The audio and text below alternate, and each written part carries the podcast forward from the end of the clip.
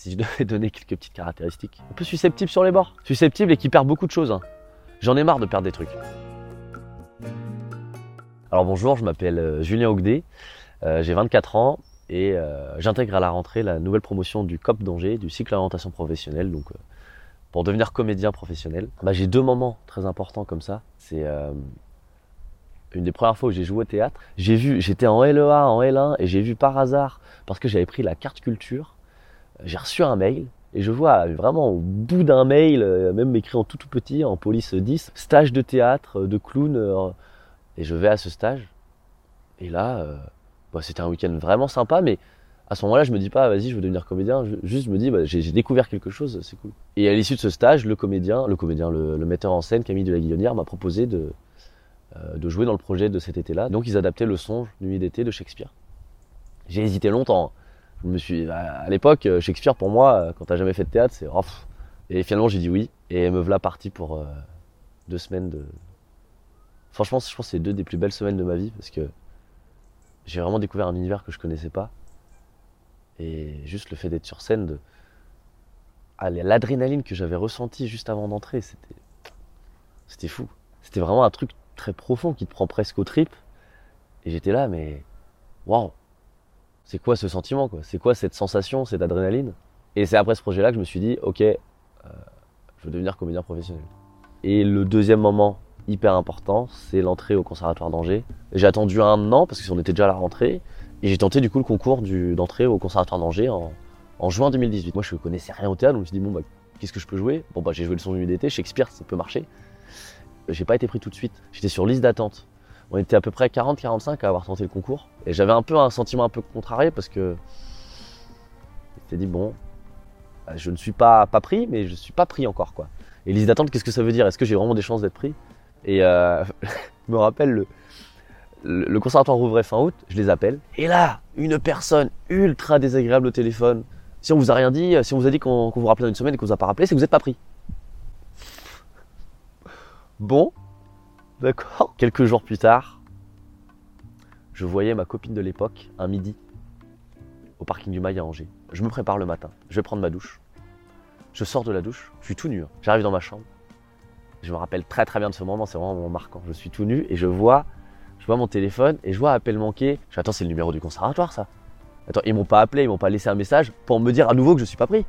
Et là, j'écoute le, message et là j'entends oui, monsieur Ogdé, bah, c'était pour vous annoncer que euh, vous avez été pris euh, parmi la liste d'attente euh, au conservatoire. Donc voilà, euh, si c'est ok pour vous, vous démarrez euh, samedi prochain à 13h.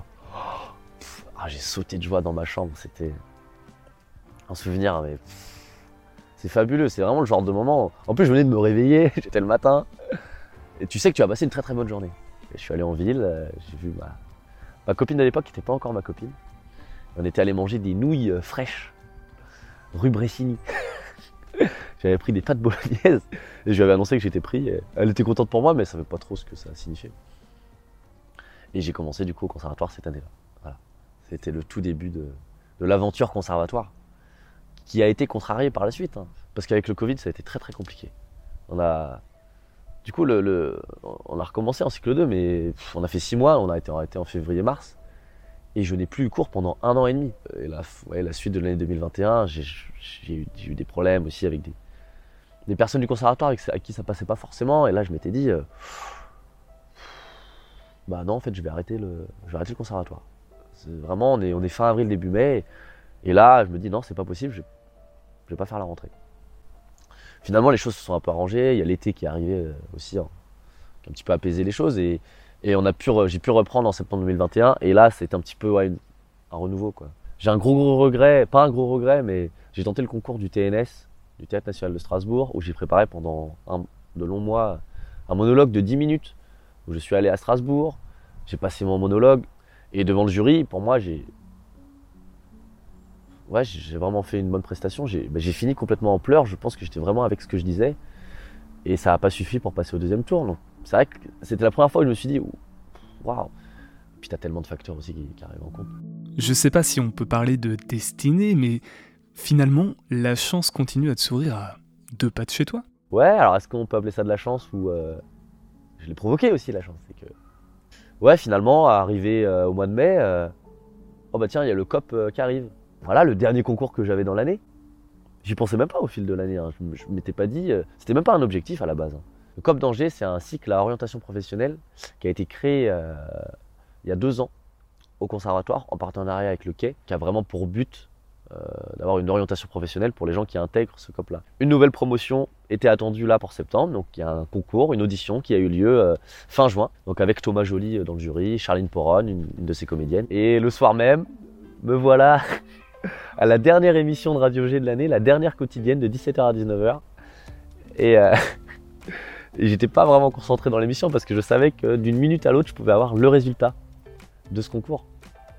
Et là, vers 18h20, 18h30, je me rappelle SMS de, mon prof. euh, Voici les 10 élèves de la nouvelle promotion du COP. Et là, je vois mon nom dans les 10. Alors, je sais pas si je peux mimer la réaction que j'avais eue à ce moment-là, mais.